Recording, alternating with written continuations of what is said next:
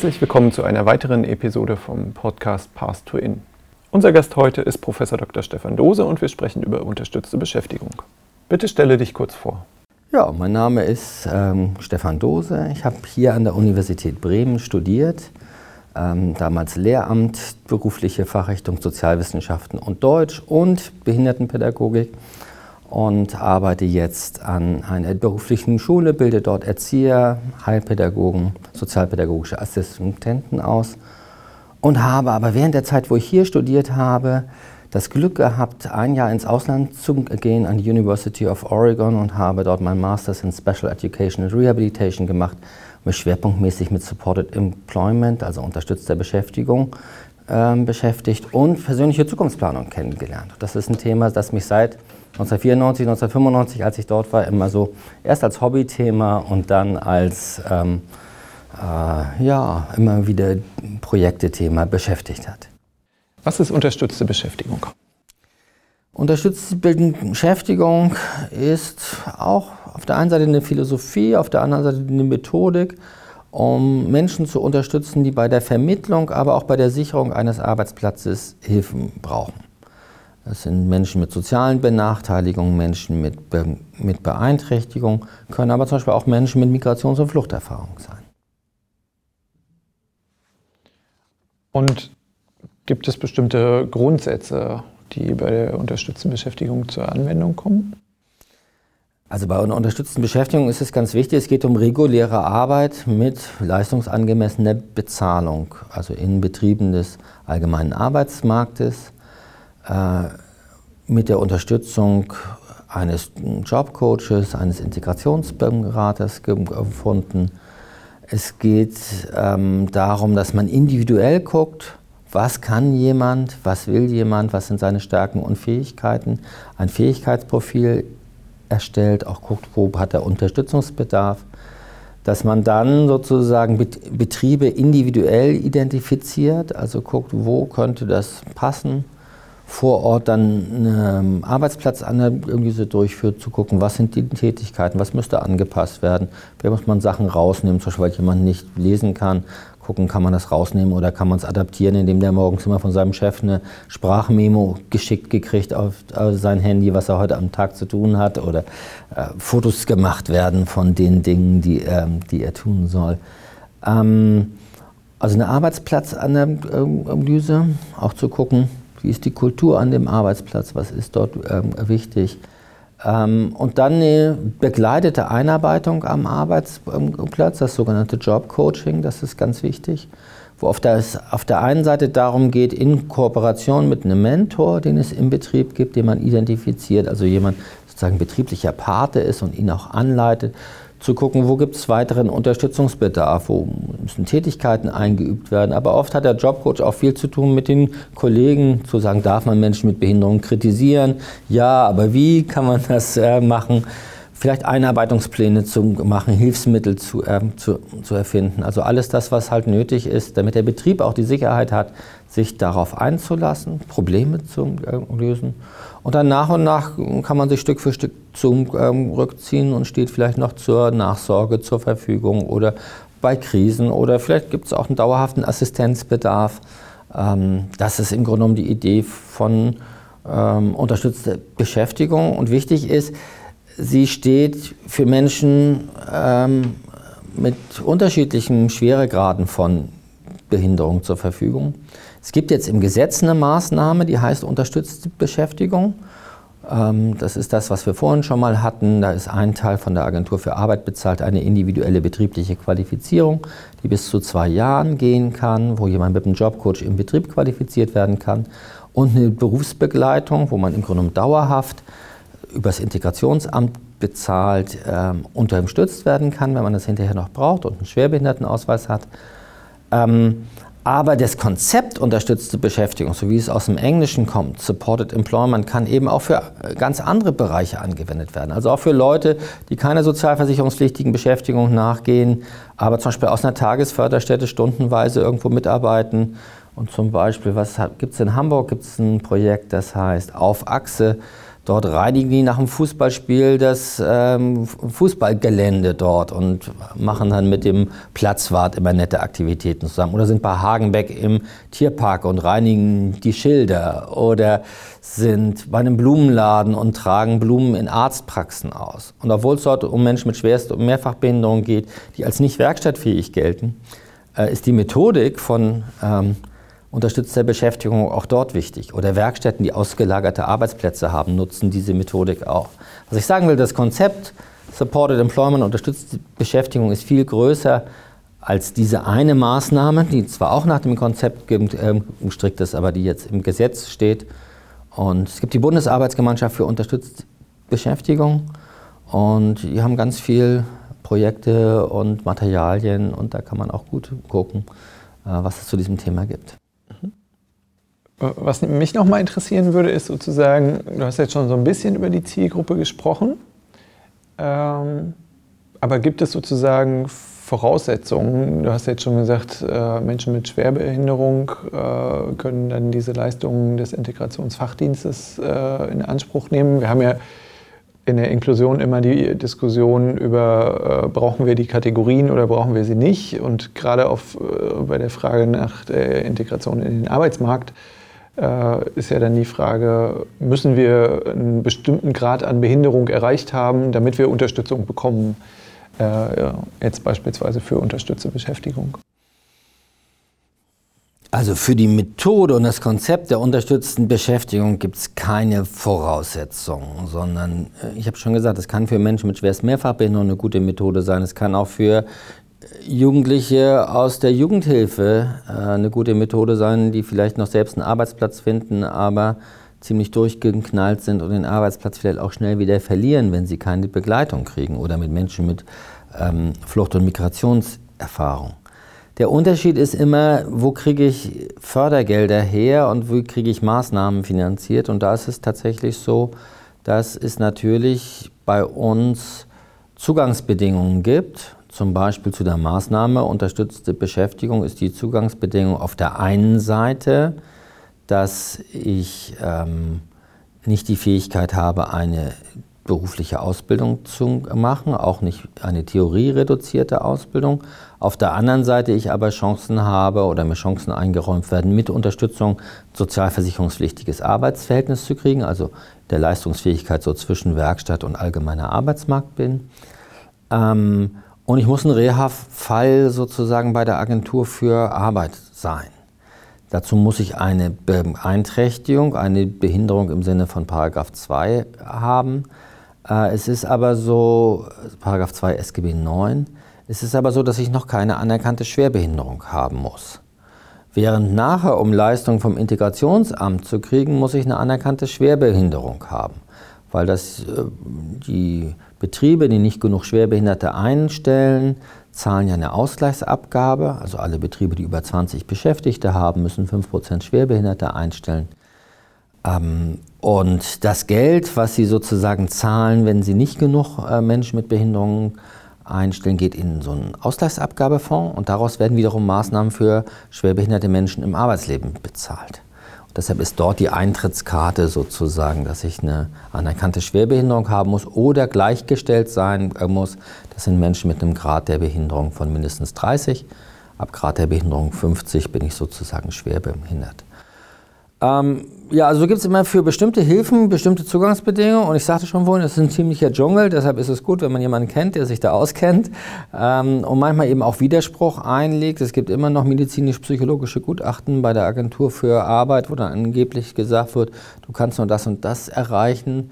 Und ich glaube, es lohnt sich, sich dann gegebenenfalls auch zu, auch zu wehren und Widerspruch einzulegen, andere ähm, Gutachten mit einzuholen. Und da können Lehrer sicherlich auch eine Rolle spielen, dass sie im Vorfeld eben auch mit einschätzen und äh, mitgeben, was der Schüler schon unter Beweis gestellt hat, was man ihm auch zutraut. Was ist der Unterschied zu traditionellen Rehabilitationsmaßnahmen jetzt von der unterstützten Beschäftigung?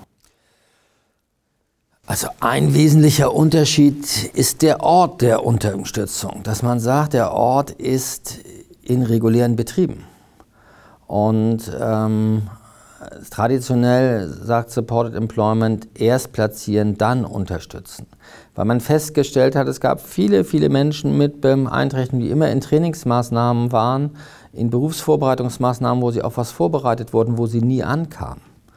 Hat man, hat man gesagt, das ist ja ziemlich frustig. Wie wäre es denn, wenn wir das mal umdrehen und mal die Leute erst in den Betrieb bringen und dann gucken, was braucht derjenige, um dort gut arbeiten zu können. Viele Dinge tauchen in simulierten Umgebungen nämlich gar nicht auf.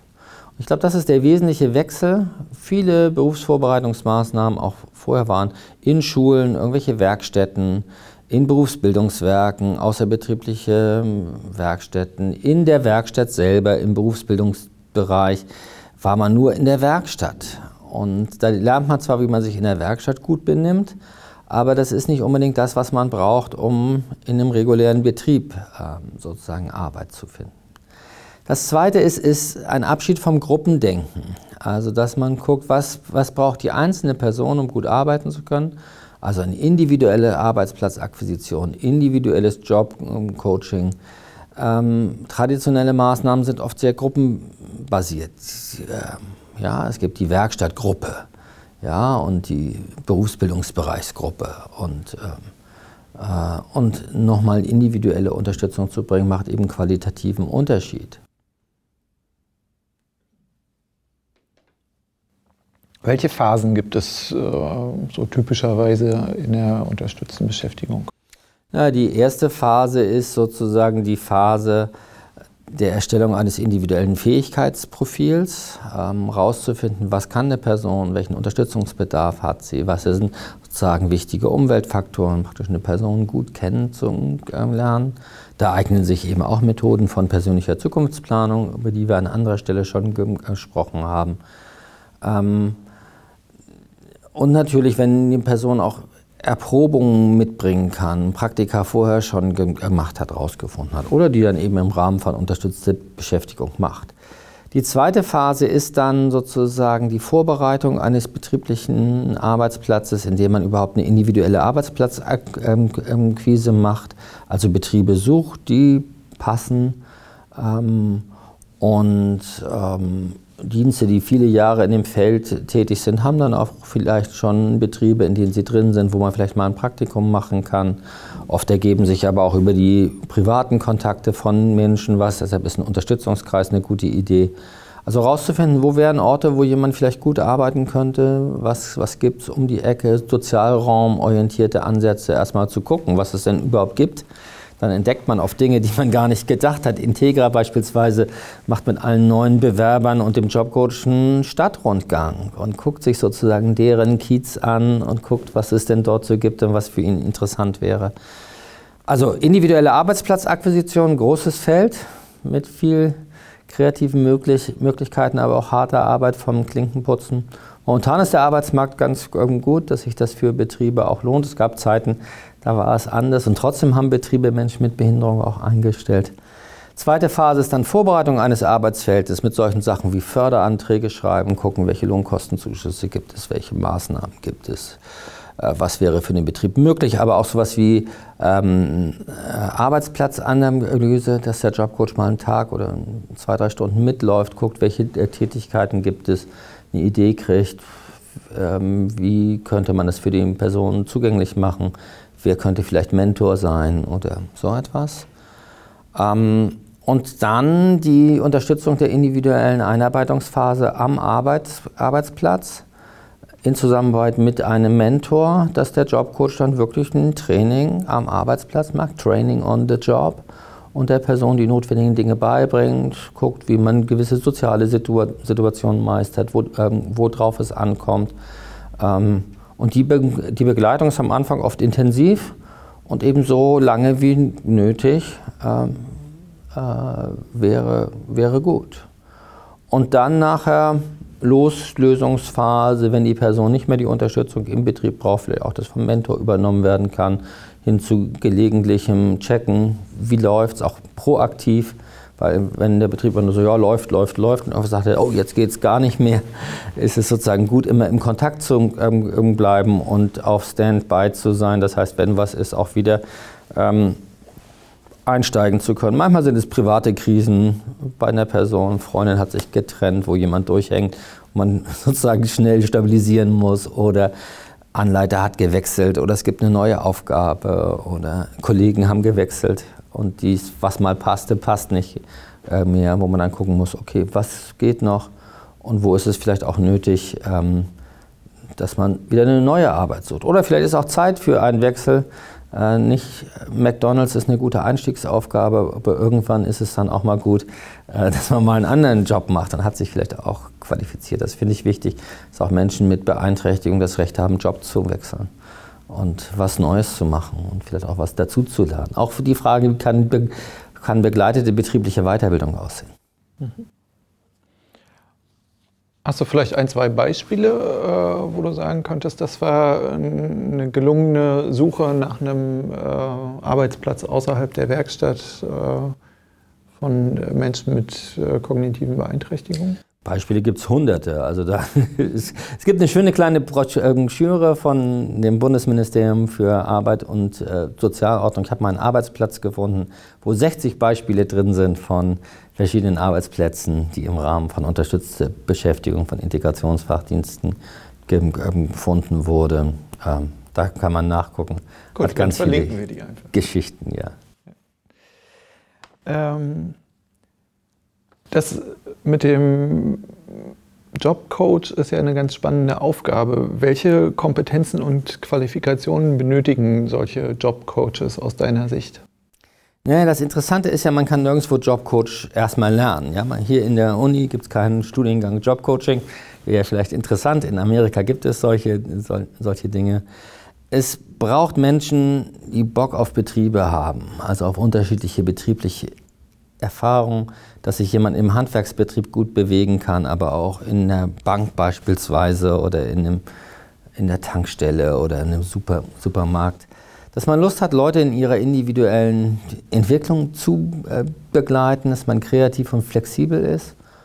Ähm, und dann braucht es natürlich ähm, Kenntnisse, eine Betriebskultur erspüren zu können, auf der einen Seite, auf der anderen Seite personenorientiert zu gucken, was ist für die Person eine gute Unterstützung, was braucht sie jetzt, also auch methodisch, didaktisch, um den neuen Schritt zu lernen, was wäre für sie ein gutes Hilfsmittel? Äh, sei es, dass ich ein, ein Fotokatalog der notwendigen Aufgaben mache. Sowas kann man mittlerweile auch auf dem Tablet wunderbar machen oder kleine Filmchen dreht von den, von den Arbeitsabläufen. Es gibt auch mittlerweile eine Jobcoach-App, wo man sozusagen solche Dinge programmieren kann oder einspeisen kann.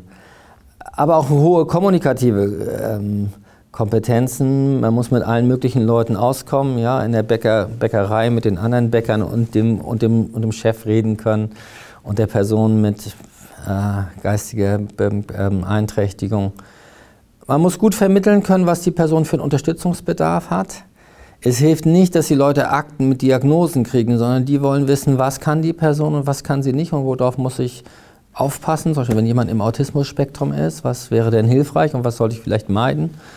Ähm, ja, insofern gute kommunikative Kompetenzen, wertschätzender Umgang mit, ähm, mit, mit allen und Lust auf, auf so ein flexibles Arbeitsfeld. Wir haben in der Bundesarbeitsgemeinschaft für unterstützte Beschäftigung eine Weiterbildung für Jobcoaches entwickelt, die mittlerweile über 20 Mal stattgefunden hat. Ich denke, so eine Weiterbildung zu, zu haben, ist sehr, sehr hilfreich, dass man nicht von Null anfangen muss, sondern sich mit anderen Leuten austauschen kann. Äh, die Erfahrungen, die mittlerweile da sind, also es gibt ja 30 Jahre Praxis in Supported Employment, da hilft es nicht, von vorne anzufangen.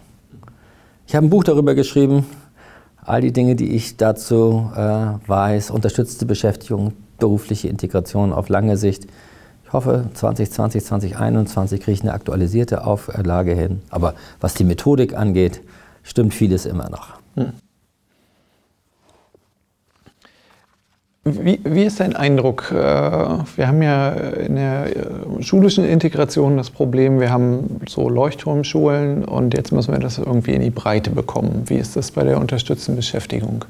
Ist es da auch so, dass es äh, eigentlich hier und da so Vorzeigeprojekte gibt und jetzt die große Herausforderung ist, wie kriegen wir das in die Breite oder verbreitet sich das von alleine und eigentlich ganz gut?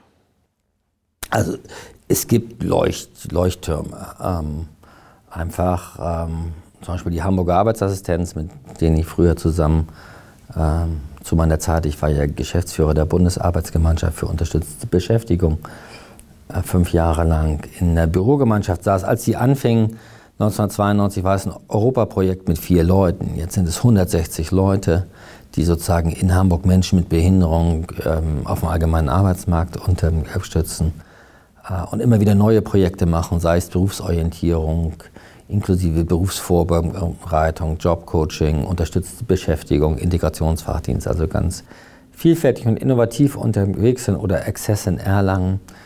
Ähm, dann gibt es gut etablierte Dienste, wie zum Beispiel auch der Integrationsfachdienst in Bremen oder in, in Bremerhaven. Äh, es hängt oft von den Rahmenbedingungen ab. Ja? Welche Förderprogramme gab es? Ähm, das ist, glaube ich, wichtiger. In einigen Bundesländern gibt es eben zum Beispiel äh, Programme Übergangsschule Beruf, wo auch der Integrationsfachdienst regelhaft beteiligt ist.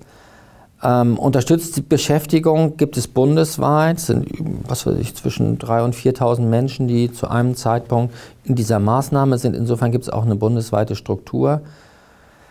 Die Maßnahmen der Agentur für Arbeit werden immer ausgeschrieben. Da muss man sich bewerben und oft bei einem schönen Konzept kriegt der günstigste sozusagen das.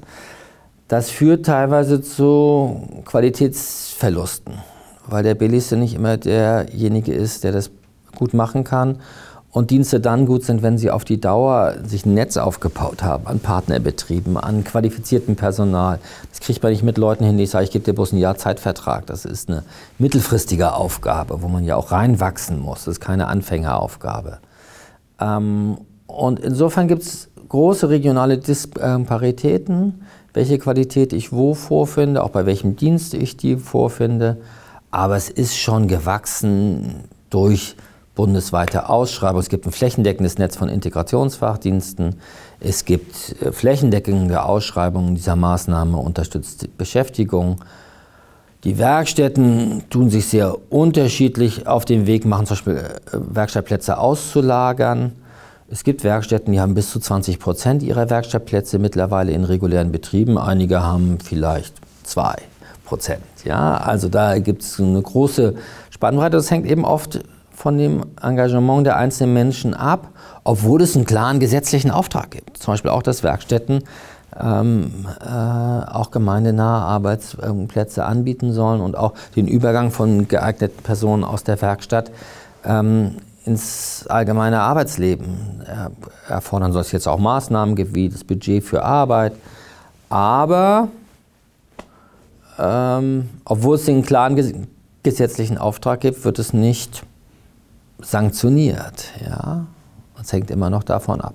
Es gibt Kostenträger, die mit den Werkstätten Zielver Zielvereinbarungen machen, aber das ist regional sehr, sehr unterschiedlich. Und mein Eindruck war damals, äh, also 2008 während meines äh, Referendariats, als ich mich da verstärkt mit dem Thema beschäftigt habe, dass auch äh, einzelne Integrationsfachdienste eher gesagt haben, ja, wir kümmern uns lieber um Menschen mit äh, Diabetes äh, oder anderen äh, körperlichen chronischen Erkrankungen, äh, als jetzt beispielsweise um Menschen mit kognitiven Beeinträchtigungen. Ja, das gibt es auch. Das sind so die, so die Unterschiede auch zwischen den Integrationsfachdiensten. Vielleicht auch, wo hat der seine Wurzel?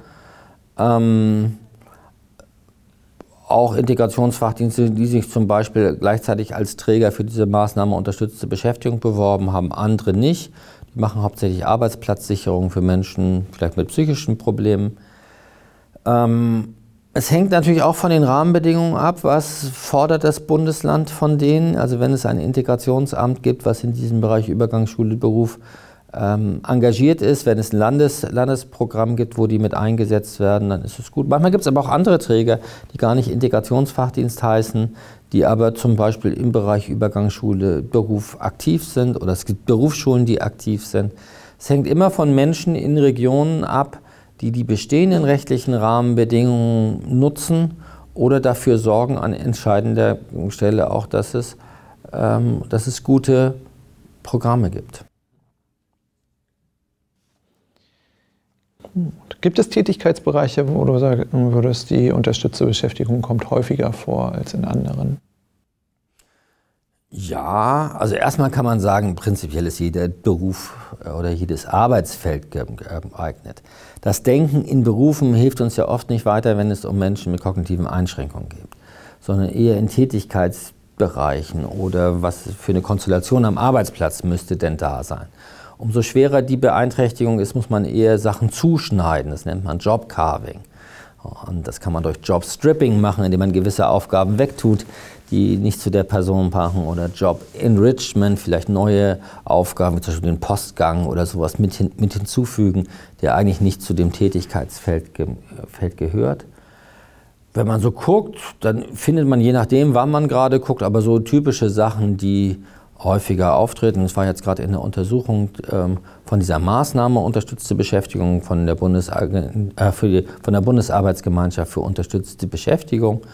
Die untersuchen das immer und da sind zum Beispiel gerade äh, Arbeitsfelder wie ähm, Einzelhandel, Verkauf, ähm, Lager, ähm, Küche, ähm, Catering und ähm, diese ganzen Dinge. Das sind so Arbeitsfelder, wo stärkere, also mehr Leute sind, so um die 10, 10 Prozent oder sowas. Was, aber insgesamt ist es eine große Breite an verschiedenen Dingen. Manchmal hängt es auch vom Integrationsfachdienst ab, wo der sozusagen gute Kontakte hat. Dann findet man auch andere. Zum Beispiel die Hamburger Arbeitsassistenz ist gut in Tankstellen, haben so Tankstellenhelfer, ja, die dann da auffüllen und das, den Shop nachfüllen und so. Und die haben ganz viele in dem Bereich, während jemand anders vielleicht in einem anderen Bereich Produktion ähm, gut ist. Es hängt natürlich auch von der regionalen Wirtschaftsstruktur ab. Was, was ähm, gibt es? Ähm, insofern haben wir alles vom Altenpflegehelfer ja, bis hin zu Fachkräften, die im, Schnittstelle Kita, Hauswirtschaft sozusagen als Kita-Helferin da sind. Es gibt ganz, ganz viele Felder. Mhm. Genau. Ähm, wie verbreitet ist die unterstützte Beschäftigung? Du hattest jetzt gesagt, 4000 Menschen sind in der Maßnahme so im Schnitt. Ähm, jetzt bräuchte man vielleicht eine Relation, wie viele Leute äh, dann äh, in der Werkstatt äh, zum Beispiel sind oder? Naja, bei den Werkstätten für Menschen mit Behinderung ähm, rechnen wir so ungefähr 300.000 Menschen, die in Werkstätten sind. Nun gibt es ja dort auch den sozusagen Qualifizierungsbereich, der am, der am Anfang steht, wo wir vielleicht sagen so um die 30.000 Menschen.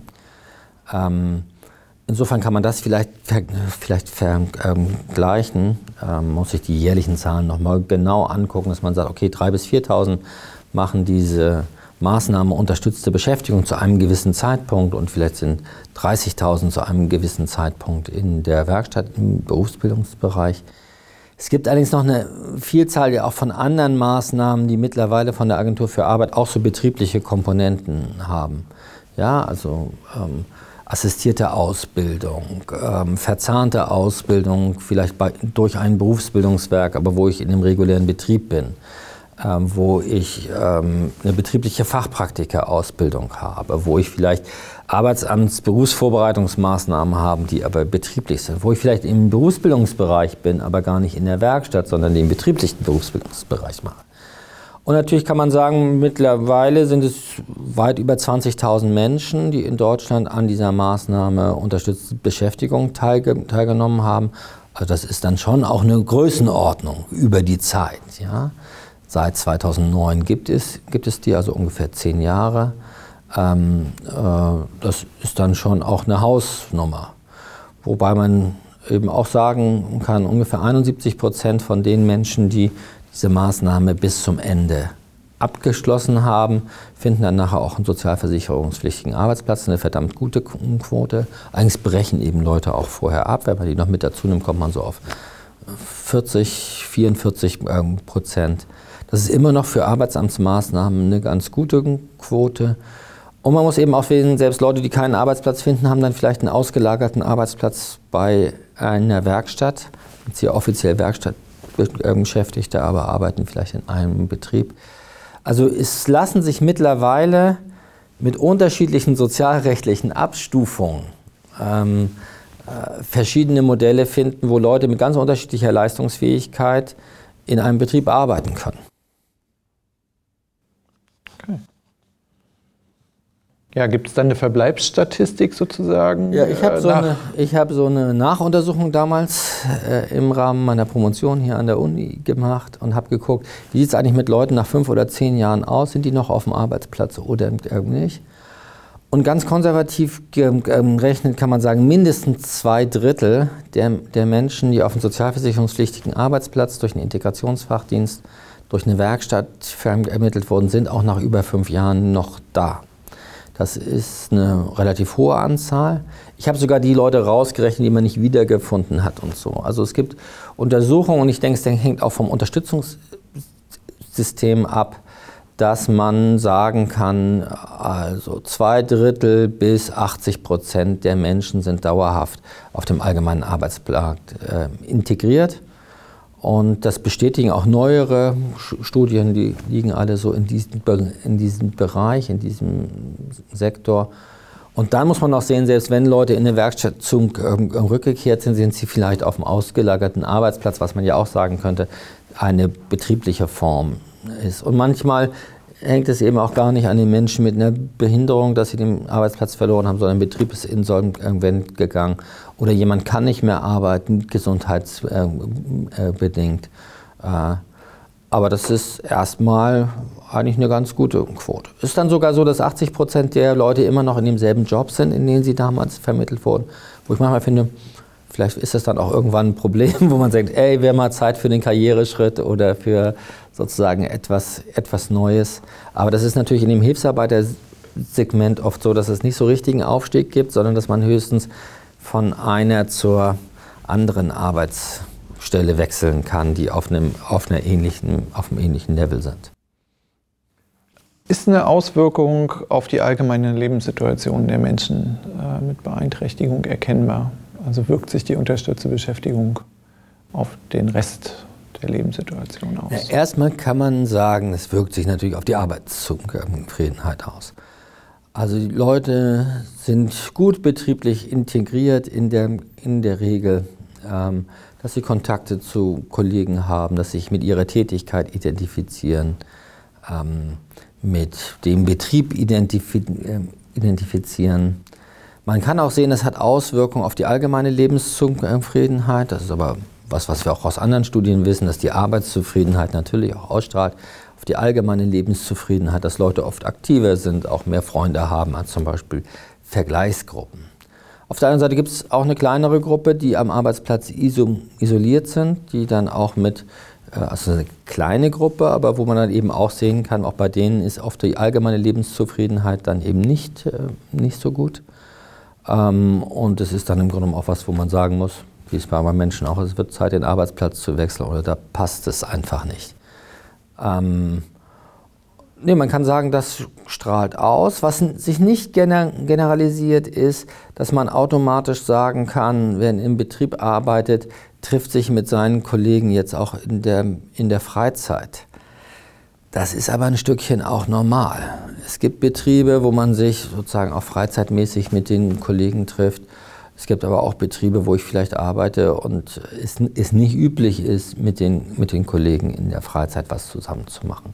Was nochmal zeigt, dass ähm, neben der Unterstützung im Arbeitsleben eben auch weiterhin eine Begleitung nötig ist, was Freizeit betrifft, was äh, Assistenz im Wohnen angeht, ähm, mit anderen Leuten, ähm, mit anderen Leuten in Verbindung zu sein zum Beispiel einige Integrationsfachdienste bieten Stammtische an von unterstützten Arbeitnehmern, wo man sich regelmäßig treffen kann und vielleicht dann auch sich zu Freizeitaktivitäten verabredet. Das wird nicht überflüssig, sondern ist weiterhin wichtig, weil in einigen Regionen viele dieser Freizeitangebote für Menschen mit Beeinträchtigung, mit kognitiver Beeinträchtigung an die Werkstatt gekoppelt sind. Und wenn man das entkoppelt, dann braucht man sozusagen auch unabhängige Freizeitangebote. In einigen Regionen gibt es das. Es gibt so offene Behindertenarbeit oder Stadttreiben, die auch vielleicht auch inklusiv orientiert sind. Und in anderen ist es eben sehr stark an die traditionellen Einrichtungen angekoppelt. Welche Faktoren wirken sich nachhaltig auf die berufliche Integration aus? Also erstmal kann man sagen, die Unterstützung, die ich am Anfang meiner Berufslaufbahn bekomme, ändert signifikant meine, meine Berufslaufbahn, weil diese Schnittstellen eben oft Scheidewege sind. Und wenn ich an der, zum Beispiel im Übergang Schule, im Beruf Alternativen bekommen habe, eine gute Qualifizierung in Betrieben des Arbeitsmarktes mit gleichzeitig na, begleitenden Coaching-Angeboten, Projekttagen oder sowas, das wirkt sich auf die ganze Berufslaufbahn aus. Es ist schwerer, umso länger ich in der Werkstatt war, äh, da dann auch wieder rauszukommen. Es gibt dann auch sozialrechtliche Dinge. Habe ich plötzlich Anspruch auf Erwerbsminderungsrente nach 20 Jahren und die will ich nicht verlieren. Und ähm, gibt es also verschiedene systemische Gründe auch, wieso ähm, man da dann schwerer rauskommt. Ähm, ich glaube, es hat schon was damit zu tun, äh, welche Fähigkeiten eine Person mitbringt. Vor allen Dingen auch welche sozialen und kommunikativen Fähigkeiten. Äh, ob es eine gute Passung gibt, äh, die Unterstützung durch den Integrationsfachdienst oder den, von dem anderen Träger, also wie, wie gut ist dieser Träger auch fachlich. Da gibt es eben auch große Unterschiede. Soziales Umfeld bietet, spielt, eine, spielt eine Rolle und auch natürlich betriebliche Faktoren. Also wir haben ganz viele Vermittlungen auch in kleinere und mittlere Betriebe. Ähm, gerade kleine Betriebe gibt es eben auch viel, viel mehr als große, große Betriebe. So ganz kleine Betriebe ist eben manchmal ein bisschen schwierig, weil die haben oft wenig Puffer, um Spitzen abzufangen und vielleicht auch schwierige Auftragssituationen abzufangen, so dass es so mittelgroße Betriebe zum Beispiel von der äh, Beschäftigung her stabiler sind. Was aber auch normal ist, wenn man sich insgesamt die äh, Stabilität von Arbeitsverhältnissen anguckt. Also insofern spiegeln sich da oft ähm, äh, Punkte wieder. Mittelgroß wäre dann ungefähr? Naja, ich sag mal so zwischen ab zehn Beschäftigten oder so etwas. Wie komme ich aus einer Werkstatt für behinderte Menschen heraus, wenn ich erstmal drin bin? Ich kann auch wieder rausgehen und mich abmelden und sagen, ich will das nicht mehr. Ja, das fällt natürlich schwer, weil man alle immer sagen, sei doch froh, du hast einen sicheren, sicheren Arbeitsplatz. Es gibt, ich habe das Recht, im Übergang begleitet zu werden. Es gibt eine Reihe von Förderinstrumentarien. Das Neueste ist das Budget für Arbeit wo zum Beispiel bis zu 75 Prozent meiner Lohnkosten bezuschusst werden beim Arbeitgeber und zwar dauerhaft, wo auch meine, Be meine Begleitung ähm, äh, bezahlt werden ähm, kann. Also eigentlich sollte jede Werkstatt auch eine Unterstützung des Übergangs bereithalten. In einigen Werkstätten gibt es auch sogenannte Fachkräfte für betriebliche Integration oder so, die diese Aufgabe haben, das zu begleiten.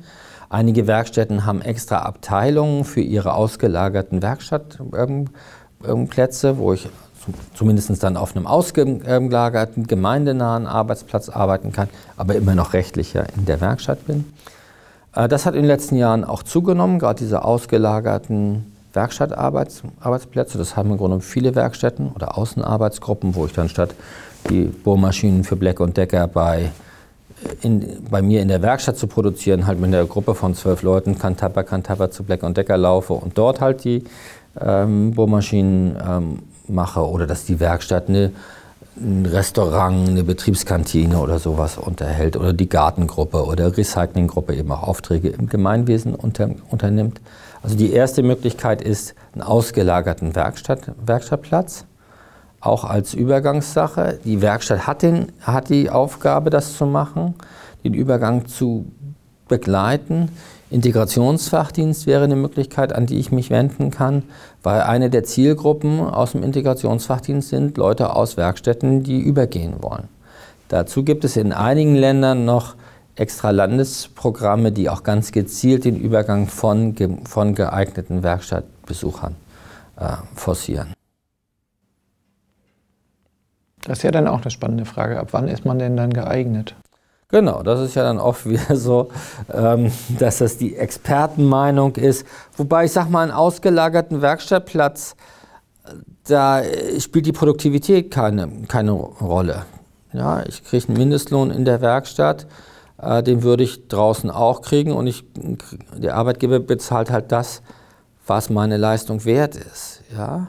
Da es ja keinen Mindestlohn für Werkstattbeschäftigte gibt, ist sozusagen das Produktivitätsargument dort ausgeliefert, bis hin, äh, sozusagen ausgehebelt, bis hin zu dem, dass es ja auch Leute aus Tagesförderstätten gibt, hatte ich ja am Anfang erzählt, die zum Beispiel äh, im, im, Tierpark oder beim Fußballclub oder bei dem Blumenladen mit, mit, mitarbeiten. Und wenn die 20 Mal länger brauchen, ist völlig egal. Sie sind dabei und machen das. Ja, also es gibt da unterschiedliche Konstellationen, dass im Grunde für jeden die Möglichkeit besteht, im Sozialraum einen Arbeitsplatz mit der entsprechenden Assistenz annehmen zu können. Was ist aus deiner Sicht ein, zentraler Vorteil von oder das Argument für unterstützte Beschäftigung jetzt im Vergleich zu einem Werkstattarbeitsplatz? Warum soll ich nicht einfach, bin ich in der Werkstatt, ist schön, ist warm, gibt was zu essen, hab was zu tun, alles gut? Es gibt auch Leute, für die ist da alles, alles gut. Und ähm, das finde ich okay, sofern es eine bewusste Entscheidung ist, wenn ich andere Sachen kennengelernt habe. Ähm, prinzipiell finde ich, ähm, heißt Inklusion, dass jeder das Recht haben sollte, dort zu arbeiten, dort zu spielen, dort zu leben, wo halt andere Menschen auch arbeiten, spielen, leben. Und ähm, da finde ich, bietet unterstützte Beschäftigung halt das nötige Unterstützungs- und Assistenzinstrumentarium, äh, damit Leute das auch tatsächlich machen können. Früher gab es auch mal einzelne Leute, die die Werkstatt verlassen haben und ähm, da war sozusagen die Unterstützung Place and Pray, platzieren und beten. Das heißt, man hatte jemanden, von dem man dachte, ach, der könnte das schaffen, hat vielleicht ein Praktikum gemacht, hat ihn dorthin begleitet und dann gebetet, dass, halt, dass das wohl klappen würde. Obwohl ich ein gläubiger Mensch bin, glaube ich, dass es für eben einige Menschen nicht genug Unterstützung war. Und ich finde, da bietet unterstützte Beschäftigung halt das Handwerkszeug, um das besser hinzukriegen. Auch nicht immer. Es gibt auch Sachen, wo man sagt, wir haben es hier nicht hingekriegt und das passte nicht. Das muss man ja auch sagen. Ähm, aber manchmal braucht es mehrere Versuche, ja, fünf, sechs vielleicht, bis jemand seinen Arbeitsplatz gefunden hat. Das gibt es bei anderen Menschen auch im richtigen Leben. Und, ähm, äh, und wenn es dann, wenn's dann passt, dann finde ich, ähm, ist es ein gutes Argument, das was in der UN-Behindertenrechtskonvention in Artikel 27 steht, dass Menschen mit Beeinträchtigung das Recht auf die Möglichkeit haben, in einem inklusiven Arbeitsmarkt ihren Lebensunterhalt zu verdienen. Und gibt es sozusagen eine, eine Begrenzung für den Aufwand an Assistenz, den man treiben kann? Also wenn ich jetzt sage, ich brauche eigentlich durchgängig die ganze Zeit eine Assistenz, die mich dabei unterstützt, äh, äh, meiner Aufgabe auf dem allgemeinen Arbeitsmarkt gerecht zu werden, äh, funktioniert das dann trotzdem? Oder gibt es sozusagen irgendeinen Indikator, wo man sagt, also der ist jetzt für diese ganze unterstützte Beschäftigung doch nicht geeignet und kann eben maximal auf einem ausgelagerten äh, Arbeitsplatz der Werkstatt arbeiten? Ähm, also es gibt ja Menschen, ähm, die aufgrund ihrer Behinderung, äh, sei es, äh, ich nehme jetzt mal an, Menschen mit einer ähm, sehr starken Körperbeeinträchtigung, aber vielleicht kognitiv können hier an der ähm, Uni arbeiten, die haben teilweise für die ganze Arbeitszeit eins zu eins Arbeitsassistenz. Arbeitsassistenz noch ein bisschen was als unterstützte Beschäftigung. Insofern als Arbeitsassistenz, ja, die Assistenz ist sowieso eine Art Hilfsmittel, die nötig ist, damit ich meine Tätigkeiten machen kann. Also zum Beispiel, wenn ich eine Körperbehinderung habe, jemand, der mir was zureicht, jemand, der mir Sachen kopiert oder so etwas ähm, macht oder für die blinde Person eben vorliest. Ähm, bei Menschen mit kognitiver Beeinträchtigung geht es ja eher oft um diese Coaching- Aspekt, dass ich was lerne, dass ich vermittle oder so etwas. Aber prinzipiell wäre ja auch dort denkbar, dass jemand einen Assistenzbedarf hat. Das ist dann immer eine sozialpolitische Frage, ja, wie sind die Förderbedingungen? Prinzipiell ist es möglich, eins zu eins Assistenz zu kriegen. Ähm, bei so Budget für Arbeit und solchen Sachen ist es eher so, dass dann der, die Aufwendungen, die sonst in der Werkstatt getätigt werden, so als Vergleichsmaßstab da sind. Aber ich würde sagen, das lohnt sich den Streit, wenn das eine Tätigkeit ist, die die Person auch machen kann ähm, und sie die Assistenz tatsächlich benötigt, dann nachzudenken, wie kriegt man das hin. Assistenz kann ja auch durch eine betriebliche Person erfolgen, wo man sagt, okay, der Betrieb kriegt dafür Lohnkostenzuschüsse Zuschüsse für die Beschäftigung oder Freistellung von äh, dieser Person, weil die halt zwei Stunden am Tag Assistenz leisten, leisten muss. Was es übrigens auch gibt, was vielleicht auch nochmal eine ganz interessante Sache ist, wir hatten ja schon gesagt, es gibt so Außenarbeitsgruppen. Sowas gibt es in Supported Employment auch. Dass die Idee ist, dass mehrere Leute in einem Betrieb arbeiten. Zum Beispiel in Hamburg bei Globetrotter arbeiten, ich glaube, mittlerweile 15 Leute oder sowas. Dann kann natürlich auch ein Jobcoach vor Ort sein und die unterschiedlichen Leute an unterschiedlichen Stellen im Betrieb unter, unter ähm, stützen, ähm, weil es sozusagen mehrere Leute gibt. Also wo man Assistenz auch nochmal weiterdenken kann, wenn nicht jemand tatsächlich immer neben ihm jemanden sitzen haben muss. Was ja meistens oder ganz oft auch nicht der Fall ist. Bei manchen vielleicht, aber so. Ähm, und es gibt zum Beispiel in äh, Köln eine interessante Firma, Füngerling Router, ähm, praktisch eine Werkstatt oder ein Bildungsträger, der gar keine Werkstatt hat. Aber zum Beispiel besuchen wir die jetzt in einem Universitätsklinikum in Köln, ein festes Jobcoach-Büro hat, weil sie so viele unterschiedliche Leute dort haben, die entweder in Maßnahmen sind, unterstützte Beschäftigung oder dort dauerhaft arbeiten und noch Be Berufsbegleitung machen oder vielleicht ein Praktikum machen, dass sie an verschiedenen Stellen in Köln ihre eigenen Büros haben, in, in Betrieben und teilweise von dort aus auch Leute im äh, Umfeld unterstützen. In der, in der, Jugendherberge zum Beispiel in, in, Köln haben sie auch sowas. Und die Betriebe sind hochzufrieden. Hm. Das würde sich natürlich für so ein Riesenunternehmen wie so eine Uni äh, ja. tatsächlich auch eigentlich ja. lohnen. Ja, genau. Okay. Gibt es sonst äh, Fragen, die du den Studierenden mit auf den Weg geben würdest, wo du sagen würdest, die sollen sie sich äh, vielleicht im Laufe ihres Studiums äh, oder darüber hinaus noch, noch stellen oder damit sollten sie sich mal beschäftigen? Ja, es ist auf jeden Fall gut, mal zu recherchieren. Wie ist denn hier vor, vor Ort, dort wo ich tätig bin, das, das Übergangssystem?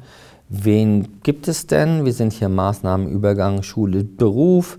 Wie gibt es die Möglichkeit unterstützte Beschäftigung? Vielleicht gibt es mal die Möglichkeit, in so einer Maßnahme mal zu, mal zu hospitieren, äh, mal einen Jobcoach kennenzulernen, ein Interview zu führen. Und auf der anderen Seite zu gucken, wie, was gibt es an ausgelagerten Werkstattplätzen, was gibt es an Tagesförderstätten hier, die vielleicht Menschen in Betrieben des allgemeinen Arbeitsmarktes stundenweise begleiten. Also sowas mal zu erkunden, Ortstermine zu äh, machen, kleine Lernreisen zu machen, mal so ein Job-Shadowing.